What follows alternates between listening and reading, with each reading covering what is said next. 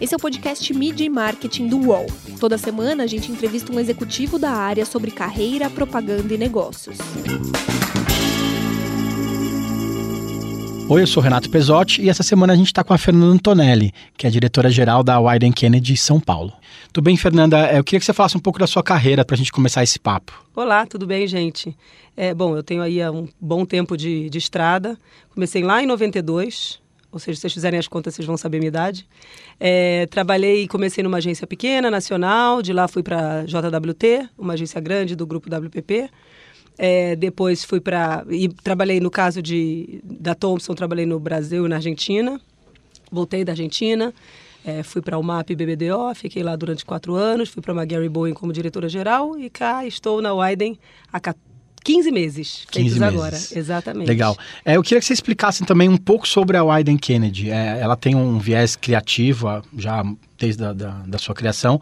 E eu queria que você explicasse um pouco. Você trabalhou muito tempo no atendimento. Isso. E foi assumir a direção de uma agência mais criativa. Você Exatamente. foi botar ordem na casa, mais ou menos? Na verdade, é uma agência. A, a Widen é uma agência que foi fundada lá em 1982, uma agência super forte. E foi, ela foi fundada por conta de Nike numa cidade pequenininha, que nem é tão pequena mais assim, mas é Portland, mas é na costa oeste.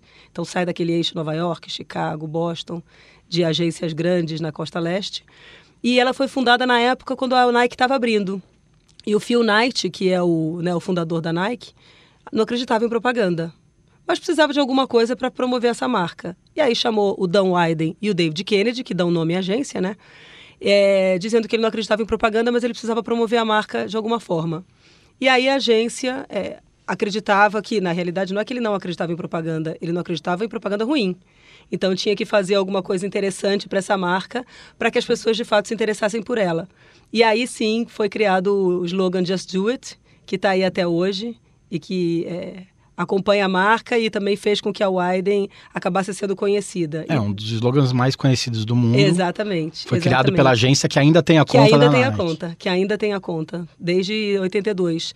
E aí vieram outros clientes e a agência, é, pelo fato de acreditar que propaganda tinha que ser muito além da propaganda, lá atrás, em 82, né, na época dos IUPs, e onde se falava em propaganda, mercado financeiro, as mulheres de ombreira, a Widen era uma agência meio hippie, é, que achava que propaganda tinha que, ser, tinha que sair só do espaço do anúncio né, naquela época, e tinha que invadir a cultura, as pessoas tinham que falar disso no, no almoço de domingo.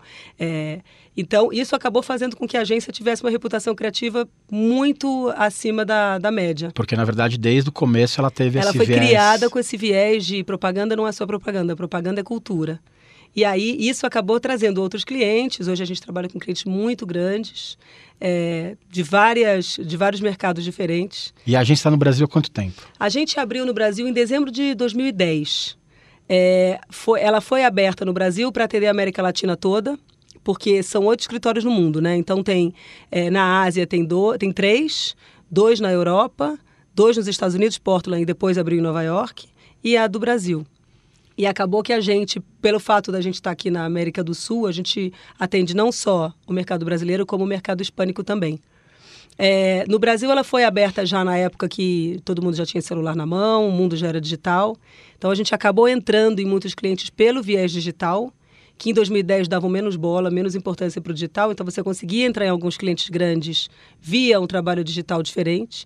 E a gente acabou, a gente acabou ganhando corpo e a gente foi crescendo e hoje a gente atende todas as contas no digital e no offline também.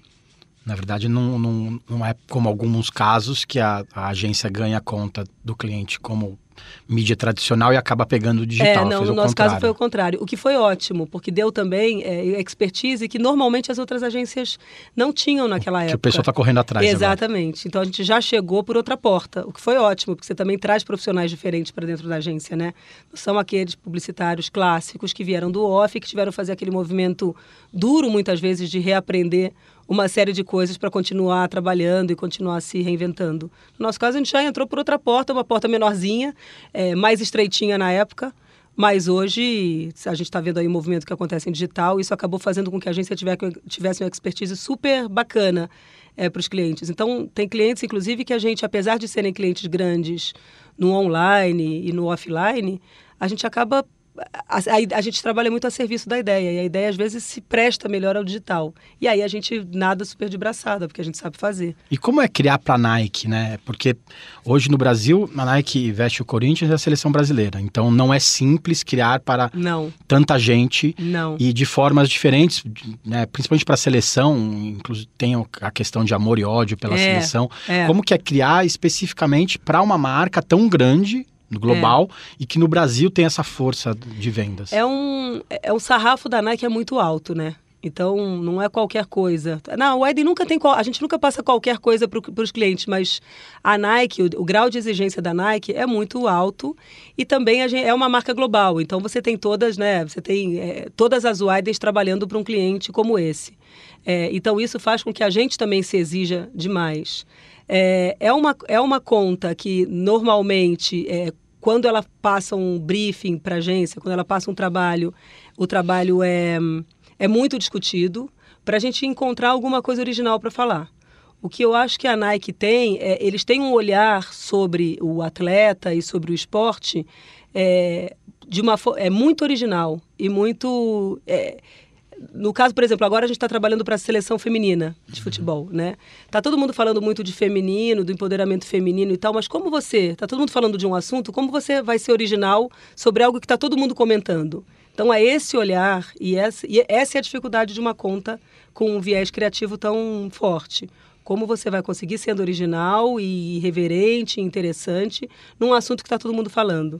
No caso de seleção brasileira, por exemplo, a gente criou para a Copa do Mundo, começou a criar para a Copa do Mundo logo depois do 7 a 1 né? Então, é, a gente teve que fazer um trabalho, qual que seria o olhar que a agência daria pós 7 a 1 é, para a seleção brasileira. E aí veio a campanha Brasileiragem, onde a gente, no final do filme, se vocês têm lá no, é, nas redes sociais, mas se vocês olharem, no final tem um menino puxando a seleção. Essa camisa tem história, né? Ele faz um discurso, uma criança. É, e é verdade, é um pouco. Vamos olhar para a seleção brasileira. E foi uma, uma, um projeto de pesquisa legal, né? foi. né? Porque foi um menino do Vasco. Foi, que, exatamente. Que foi achado nas redes exatamente. Sociais. Depois o menino foi, ficou famoso, até deu palestra, né? Vem,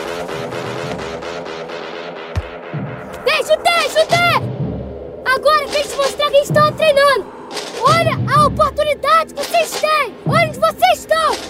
É pra chegar lá e passar por cima! E é pra dar a vida, parceiro! É pra dar a vida! Isso aqui é o Brasil, pô! É sem medo! Essa camisa aqui tem história! Vai, vai, vai. O mais interessante de trabalhar numa agência como o Aiden é que cada, este... cada passo da comunicação ele é pensado de uma maneira muito própria, sabe? Então, depois que você tem a ideia, as pessoas normalmente falam, ah, agora é produzir. Não, a produção, ela faz tão, ela é tão importante quanto a ideia. A execução, em que canais você vai colocar aquele, aquele comercial ou aquela peça, também é importante. Então, é de ponta a ponta é, que precisa ter esse cuidado, sabe? E isso, obviamente, você precisa suar bastante. Mídia e marketing volta já. Os podcasts do UOL estão disponíveis em todas as plataformas. Você pode ver a lista desses programas em uol.com.br/podcasts. Recebe salário, faz transferência, pagamento, recarga de celular e até empréstimo, tudo sem taxa. PagBank, a sua conta grátis do PagSeguro. Baixe já o app e abra sua conta em 3 minutos. E a agência, ela começou com Nike e nos últimos nos últimos meses ela ganhou novas Sim. contas, ela tem crescido, ela tem fortalecido, Sim. tem se fortalecido dentro do mercado, né? E é uma das poucas agências que é comandada por mulher. Sim. Como que é essa liderança feminina dentro da agência? Como que você trabalha isso com os diretores de criação que atuam com você, que são homens? Como que é, é ver o mercado nessa situação hoje? É, na Widen, toda a liderança da Widen ela é sempre compartilhada, né? Então eu compartilho a liderança com dois criativos é, excepcionais, que são o Eduardo Lima e o Renato Simões. Nós três tomamos as principais decisões da agência. É, agora, logicamente, o fato de você ser mulher no meio de muito, né, uma decisão masculina, a gente, por sorte, também tenho parceiros muito legais que a gente troca e se respeita, independente, né, se é homem ou se é mulher. Agora, eu acho que a liderança feminina em geral, ela é mais difícil. Eu acho que as pessoas elas te avaliam mais, sabe? Então você precisa, a mulher ela precisa ter uma dose de autoconfiança um pouco maior, porque até como você está vestida, sabe? As pessoas analisam a mulher em geral sempre, né?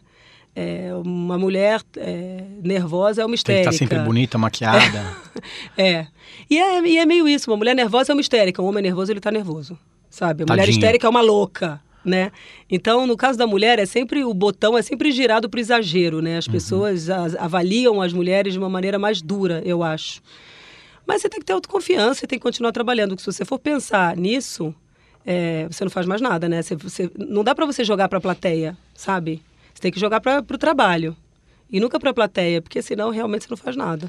E, e, assim, dentro da agência também tem uma, que tem uma área criativa muito relevante. E agora, como você comentou, comen- é, criando para a seleção brasileira feminina. É. Como, como vocês têm feito isso dentro da área de criação, que não é normal não ter muitas mulheres? Não é, É. normal, é comum não ter muitas mulheres. Como que é colocar mais mulheres dentro da criação da agência? A gente tem, isso é uma coisa da, da Widen em todos os mercados, né? A gente tem uma preocupação de diversidade em geral, né?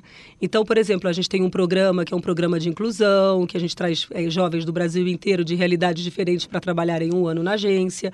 Então, é, a gente já passou pelo caso, pelo fato tem mais mulher ou tem mais homem. Tem muitas mulheres na criação, inclusive o trabalho de Nike para a seleção feminina foi liderado por uma diretora criativa mulher, que é a Mariana Borga, junto com o Pido, que é o dupla dela, mas ela é, encabeçou isso junto com ele.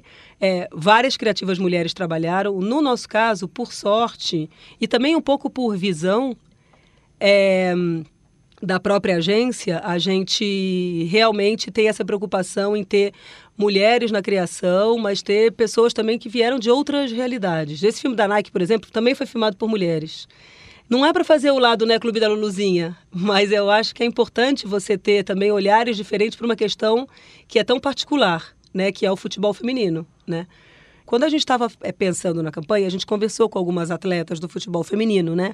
Para ver se a gente tinha alguma coisa interessante para é, como elas se sentiam e tal. Todo, tudo isso foi durante o processo de trabalho.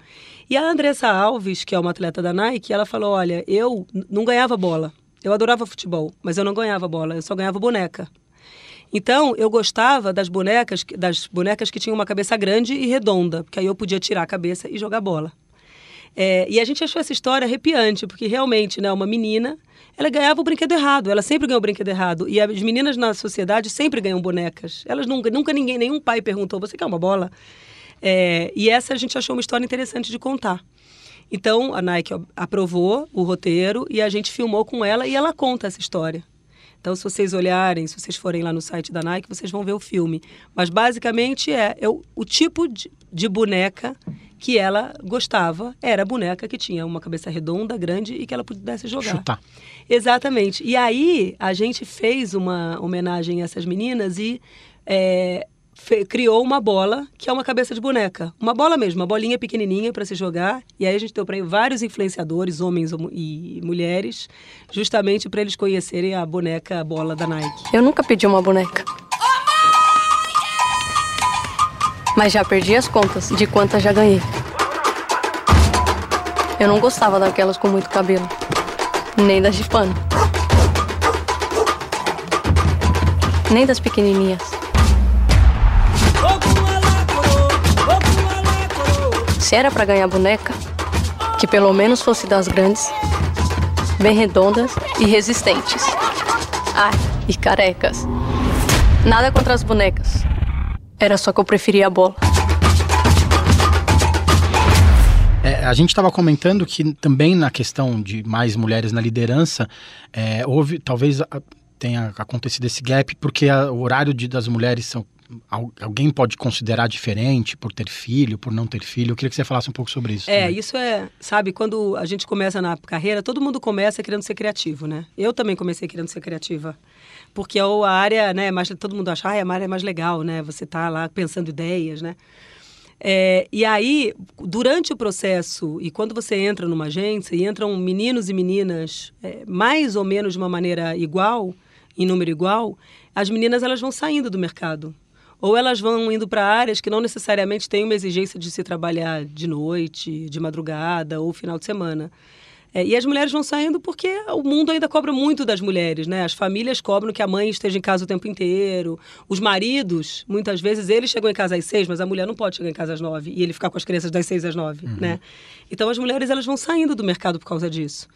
O que é uma pena, porque a gente vai perdendo muita gente talentosa simplesmente porque o mercado não consegue se organizar a ponto de que tenham mulheres que consigam trabalhar é, num horário normal. Né? Quando você tem uma campanha para apresentar e você não chegou lá e não chegou lá e não chegou lá, normalmente vai ficando até chegar. E isso, isso normalmente é nos 44 segundos do tempo. Às vezes, uma ideia você não, não tem hora para chegar. Né? Uma ideia ela vai sendo trabalhada e ela chega normalmente na hora que ela chega. E muitas vezes é de noite, enquanto você está trabalhando. E nessa situação, você foi morar na Argentina, né? Fui. Como você, fui. você levou a família? Levei. Tive, na verdade, eu tive também muita sorte, porque o meu marido ele tem uma profissão que ele consegue. É, conseguiu me acompanhar, né? Talvez se ele fosse, não sei, é, dentista Talvez ele não conseguisse, não conseguisse abrir um escritório em Buenos Aires, um consultório em Buenos Aires. Mas no caso, é, ele conseguiu me acompanhar. Eu fui com é, um bebê, um menino de um ano e meio, meu filho e o meu marido. Meu filho chama Diego, é, não é porque eu fui morar na Argentina. mas foi uma coincidência, eu escutei a brincadeira do Maradona durante três né? anos, eu fiquei escutando é por causa do Maradona. É, mas basicamente eu consegui trabalhar lá porque eu também eu tive um marido que foi super companheiro. Quantas mulheres não têm essa sorte? Né? Os maridos não podem acompanhar. Então também foi difícil porque eu fui eu, meu marido e meu filho. E isso também fez com que a família ficasse super unida, né? Nós três, porque a gente só não tem a mãe, não tem a babá, não tem ninguém, a gente tem que contar com só virar. com a gente. Né? Mas isso também é, foi uma experiência incrível para a família inteira, não foi só para mim profissionalmente. Profissionalmente, para mim, foi muito interessante, foi muito bom, eu realmente foi um período assim áureo. Mas é, também foi bom para o meu marido, foi bom para o meu filho, é, e eu acho que essas experiências só enriquecem a gente. Morei na Argentina de 2005 a 2008, é, liderando o negócio de seda, shampoo, é, do México até o Uruguai, para toda a América Latina. E você acha que essa experiência que você trouxe, trouxe de lá talvez tenha te levado ao sim. cargo que está hoje? Acho que sim. Primeiro porque o Brasil, apesar da gente falar aqui a gente, diferente do resto da América Latina, a gente fala português, é, o Brasil não pode ser uma ilha num mercado tão grande quanto é, quanto é o mercado latino-americano, né? E o fato de ter alguém que conhece o mercado hispânico, como eu, eu trabalhava, é, no, quando eu fui para lá, eu trabalhei liderando uma operação para Unilever, para shampoo da Unilever, do México para baixo, América Latina inteira. Então eu sabia como a mexicana pensava, como a uruguaia pensava, como a paraguaia, como a argentina. Isso também me enriqueceu muito e me habilitou a quando se fala de América Latina, quando se fala de trabalho para outros países da região, eu me sinto muito segura para falar sobre isso porque eu vivi durante três anos tudo isso. E isso acaba, quando se procura um, um executivo que tem uma experiência em América Latina, é, é natural que é, eu acabe aparecendo nessa, nessa lista, né? Isso acabou é, propiciando eu vir para o Widen para fazer um trabalho para alguns países da América Latina também. Então, a gente trabalha para alguns clientes é, propaganda para o México, para a Argentina, a gente tem um cliente que fica no Panamá. Isso tudo, eu acho que se eu não tivesse essa experiência, provavelmente eu não estaria nesse lugar. Legal. Vamos falar um pouco do programa Os Kennedys, que a, que a Widen promove há alguns anos já. Eu queria que você explicasse um pouco como funciona essa aproximação. É, da, de, um, de um estudante mais, mais pobre, que não tem acesso à publicidade. Queria que você falasse um pouco sobre isso. É, eu, assim, o, esse programa Kennedy, ele existe em todas as Widens do mundo, mas a Widen, ela define qual vai ser o viés, cada Widen do mundo, são oito, né? Por exemplo, em Amsterdã, é para tecnologia. Então, pessoas que ela quer trazer pessoas do mercado de tecnologia, que não tem nada a ver com publicidade, para dentro da agência, para um olhar diferente. Então, os Kennedys é um programa de diversidade para trazer um olhar diferente é, para o trabalho. O que a gente decidiu lá atrás, é, eu não estava na agência, mas o meu antecessor, é, junto com os, os dois ICDs, era que seria um programa de inclusão. E eu acho que foi super acertada a decisão porque é de fato um programa. A gente tem um Brasil tão grande, com realidades tão diferentes, e a gente fica pensando nos publicitários da bolsa, na bolha da Vila Madalena ou da Berrine, é, fazendo um trabalho para marcas que vão ser consumidas por milhares de pessoas e no Brasil inteiro. Então, esse olhar é um olhar é, super bacana para o trabalho. Como a gente, como ele funciona, né, do ponto de vista prático? A gente lança esse desafio na plataforma, dizendo, olha, o programa Kennedy, se inscrevam. No começo do ano, no, né? Logo no começo do ano. É, a gente faz uma série de perguntas que parecem perguntas estranhas, né?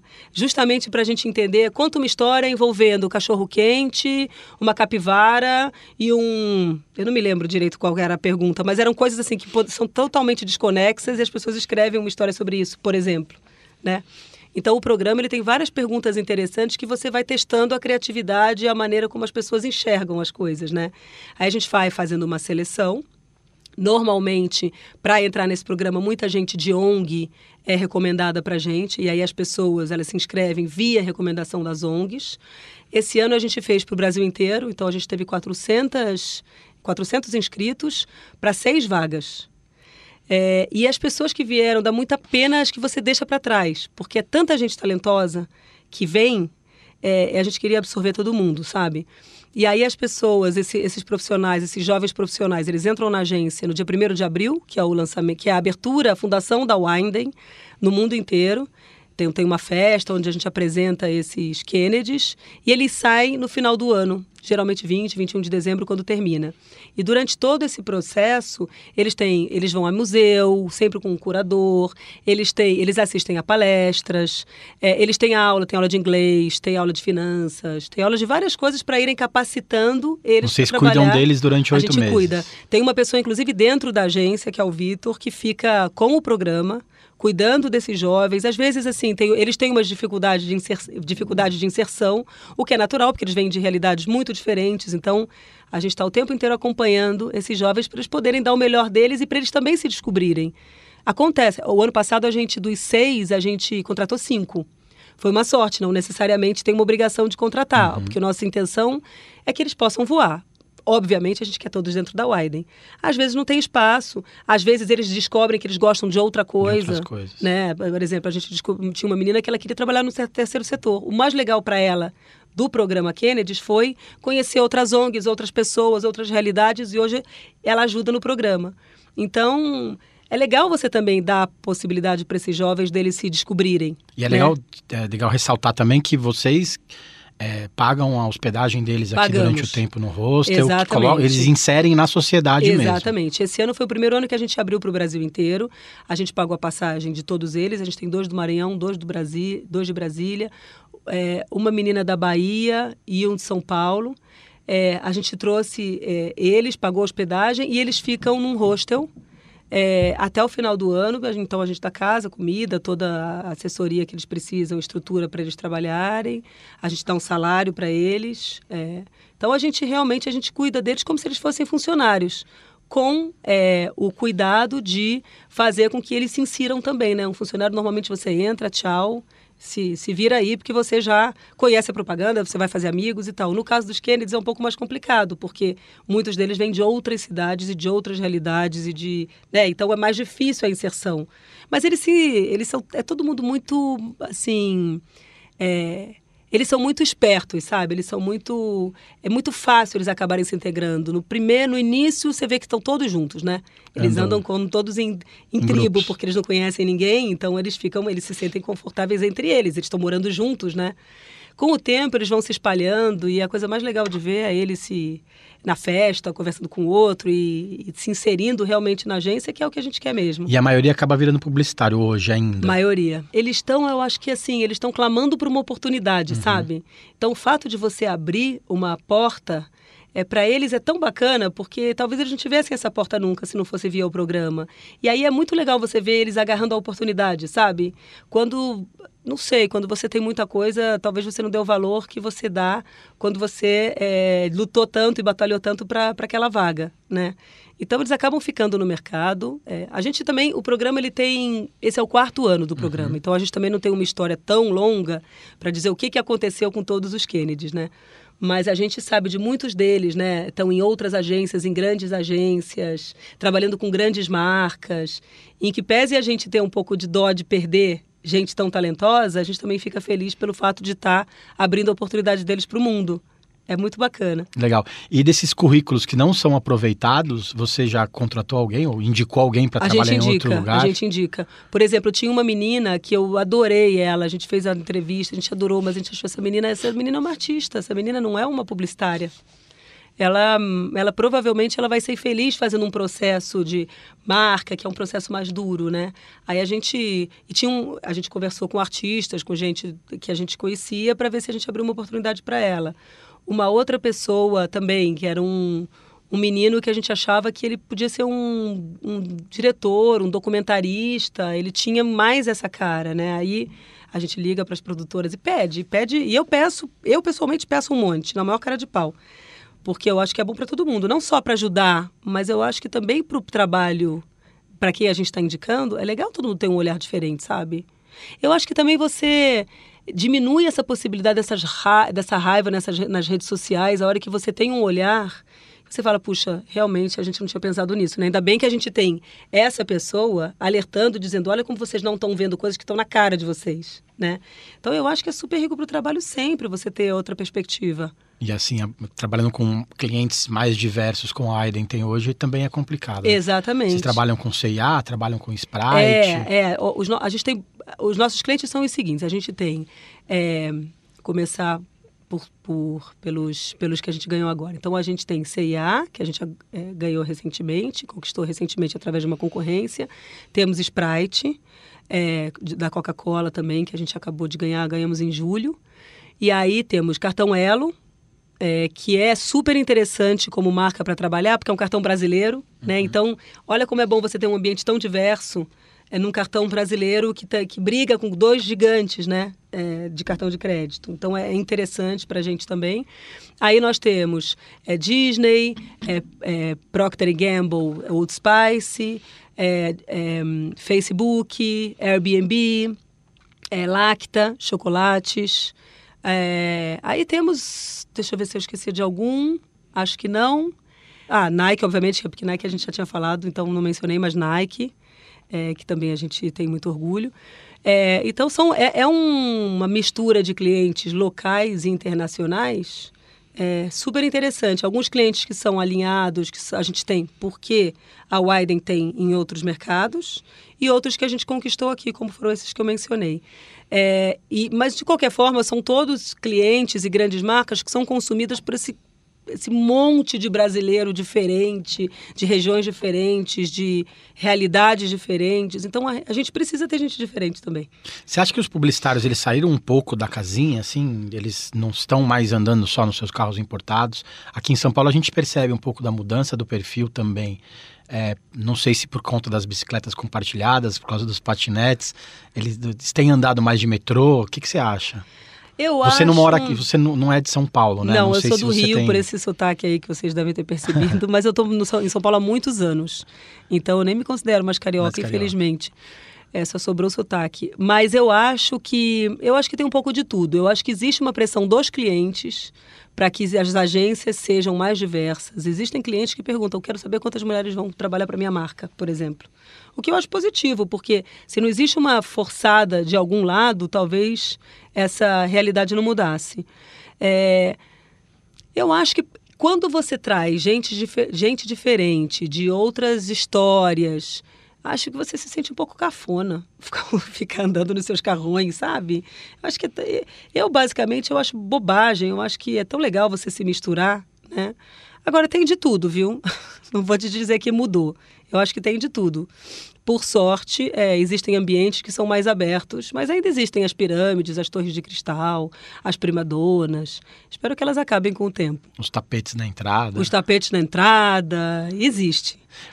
É, mas realmente eu acho que o bacana mesmo é a mistura, sabe? E a comunicação tem mudado, né? As agências também têm perdido um pouco de espaço. As agências mais tradicionais, elas têm perdido clientes relevantes, também por não conseguirem dar essa ter essa visão diferente hoje? Ah, eu acho. Eu acho que tem. Outro dia eu estava conversando com um amigo que está numa, numa agência que faz um trabalho completamente diferente. É outra coisa, né? Com tecnologia e tal. Eu acho que tem espaço para tudo. Eu acho que o, o que os clientes não tinham antes, que era um cardápio, tinha um cardápio de agências, não necessariamente de serviços. Hoje os clientes têm um cardápio de serviços. Então ele pode estar com uma agência de comunicação, mas ele pode preferir trabalhar com uma agência de performance naquela disciplina específica. Então eu acho que isso exige mais dos clientes, obviamente, porque você liderar esse monte de disciplina diferente dá mais trabalho, mas ao mesmo tempo é, acaba fazendo também com que a comunicação seja mais rica. O que eu acho que as agências super tradicionais elas estão se virando, né, para para se reinventarem e para conseguirem sobreviver num mercado em, em mudança, em transformação. Mas eu acho que as que conseguem, as que realmente se reinventam de verdade, não é só, né, trago três digitais e põe uma mulher na liderança e resolve meu problema. Eu acho que é muito fácil as pessoas perceberem que é só um que é só um jeito, um sabe, de um né? subterfúgio para ficar para sobreviver por mais tempo.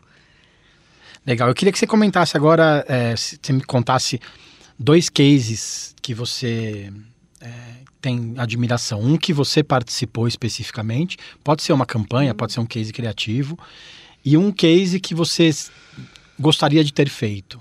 Eu, fi, eu trabalhei num case quando eu morava em Buenos Aires, que era para o Shampoo Seda, que era uma. Eles mudaram a fórmula. E é um case super atual. Olha, esse case é de 2005, foi quando eu cheguei em Buenos Aires. Mas basicamente era. É, contavam várias histórias de mulheres é, super interessantes. É, falando um pouco sobre, por exemplo, tinha um filme falando um pouco sobre realidades diferentes das mulheres. Então tinha um filme que falava, hoje em dia eu nem sei se poderia, né? Mas enfim, o, conceito era é, deixa a vida te despentear. Então era numa época em que as mulheres eram estavam todas penteando o cabelo, histéricas com a com a sua aparência, como as mulheres em geral são, né? Naquela época, em 2005, a gente dizia: o melhor é você deixar o teu cabelo no vento, é você viver a sua vida e deixar que a vida te despenteie. Então, tinham várias é, situações, eram vários filmes com diferentes situações de mulheres que se despenteiam. Por exemplo, uma mulher que conhece um homem e fica com esse cara e ele descabela e eles acabam é, se envolvendo numa noite quando eles, quando, eles se conhe, quando eles se conhecem. E aí a história terminava, ela pergunta, como é seu nome? E aí era, deixa a vida te despentear, o amor despenteia. Tinha uma outra que a menina, uma menina de 11 anos, uma outra história, uma menina de 11 anos falava para a mãe, mãe, eu quero... A, minha, a mãe perguntava no trânsito, minha filha, o que, que você quer no aniversário? E ela dizia, eu quero peitos. Todas as minhas amigas têm peitos, eu não tenho. E aí ela dizia, minha filha, as coisas, né? Tudo, tudo chega, fica tranquila e tal. E era uma conversa entre mãe e filha. Não falava de shampoo, não falava de cabelo, não falava de nada disso. Mas falavam de situação. E aí a mulher, obviamente, se, se mexia no cabelo, né? A mãe. Ai, meu Deus, o que, que eu faço com essa menina? O cabelo lindo, maravilhoso e tal. E aí eram situações de mulheres que faziam com que elas não pensassem no cabelo, porque a vida era muito mais do que como o teu cabelo estava penteado ou não. Tinham várias histórias. É coisa muito mais importante. Tinha uma, exatamente. Tinha um outro filme que era a mãe pergunta, a mãe vai numa reunião de escola e a, e a diretora pergunta qual é o nome da sua vai matricular uma criança na escola, qual é o nome da, da sua filha? Sofia Correia. Qual é o nome do pai? Qual, qual é o nome da mãe? Maria Correia. Ela. Qual é o nome do pai? Maria Correia. Então ela era mãe e pai da criança. Lá atrás nem se falava desse assunto. Então eu acho que foi uma, uma época, não se falava de empoderamento feminino. Então acho que foi uma campanha muito atual, muito à frente, nem atual, à frente do tempo, para falar de questões muito maiores do que o produto, o cabelo, a beleza.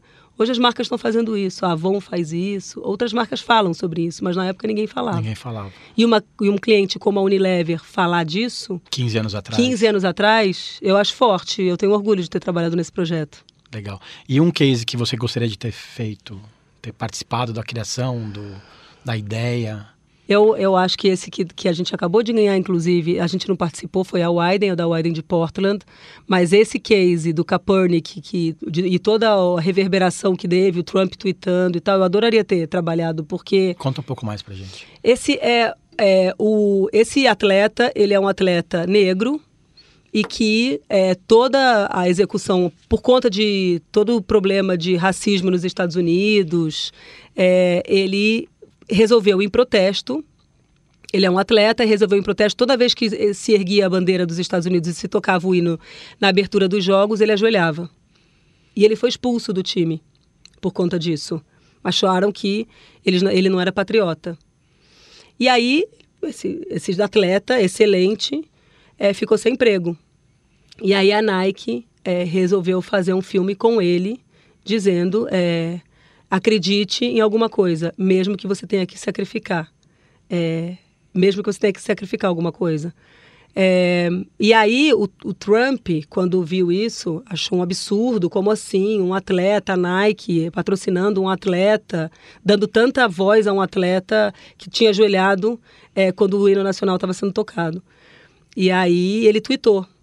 Bom, aí o Trump twitta, aí aí já virou, é o maior PR que precisava, poderia ter, né?